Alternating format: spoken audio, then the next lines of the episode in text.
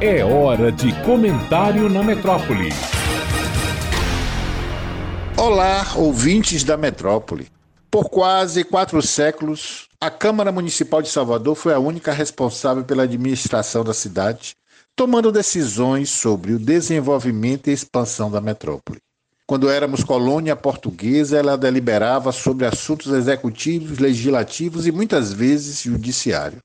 No Império, a Câmara Municipal continuou com as mesmas atribuições, contudo, de forma limitada e restrita aos acontecimentos da metrópole soteropolitana. Só a partir do advento da República, instaurada em 1889, seu poder foi dividido com a criação da Intendência Municipal. A antiga Câmara passou a ser chamada de Conselho Deliberativo, tendo a função de fiscalizar e legislar, como também auxiliar as ações do intendente municipal, um gestor indicado pelo governador do estado para administrar a cidade. Nessa perspectiva de conhecermos mais a história administrativa da primeira capital do país, iniciaremos uma série de breves biografias e feitos dos gestores que passaram pela chefia da metrópole soteropolitana, bem como seus vereadores e vereadoras. Para iniciar essa série, Quero fazer memória ao primeiro intendente de Salvador, o médico e ex-presidente da província da Bahia, José Luiz de Almeida Couto, um político experiente que também fora presidente da província de São Paulo, deputado e senador, além de tantas outras atribuições públicas e privadas, e um dos poucos brasileiros que foi nomeado comendador da Ordem de São Gregório Magno, concedido pelo Papa Leão XIII. Almeida Couto, ainda jovem estudante de medicina e depois médico, se colocava publicamente como ferrenho crítico da escravidão humana, sendo fundador da Sociedade Abolicionista 2 de Julho e da Sociedade Libertadora 7 de Setembro, entidades responsáveis pelo debate sobre o fim da escravatura dentro do governo imperial, além de arrecadar recursos para comprar cartas de alforrias.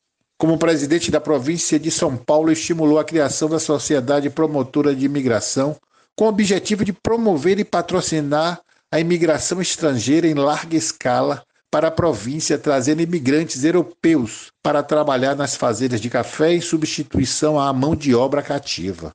Amigo pessoal de Dom Pedro II e de muitas lideranças políticas das correntes dominantes do Império, inclusive os republicanos, Almeida Couto, teve a sina de ser o último presidente da província da Bahia quando eclodiu o golpe militar que instituiu a República Federativa na data de 15 de novembro de 1889. Monarquista convicto, mesmo sendo avisado pelos republicanos do fim da monarquia, manteve-se firme, informando que permaneceria com a Constituição e o imperador. Muito querido e respeitado pelos baianos, principalmente pelos estudantes de medicina a foco do republicanismo baiano, Almeida Couto foi sondado para permanecer no posto agora como governador do estado da Bahia, mas preferiu se desligar da posição após a partida do imperador para a Europa. Tempos depois, exercendo a profissão de médico e de professor de clínica médica da Faculdade de Medicina, Almeida Couto foi convidado por amigos e convencido pelos genros Alfredo Tomé de Brito e Nina Rodrigues para ser o primeiro intendente municipal de Salvador em 1893, cargo esse que ocupou até sua morte dois anos depois. Nessa época, Salvador contava com uma população de aproximadamente 180 mil habitantes, tendo como um dos principais problemas da cidade os constantes incêndios que, volta e meia, atormentavam os salteropolitanos, destruindo patrimônios e matando pessoas.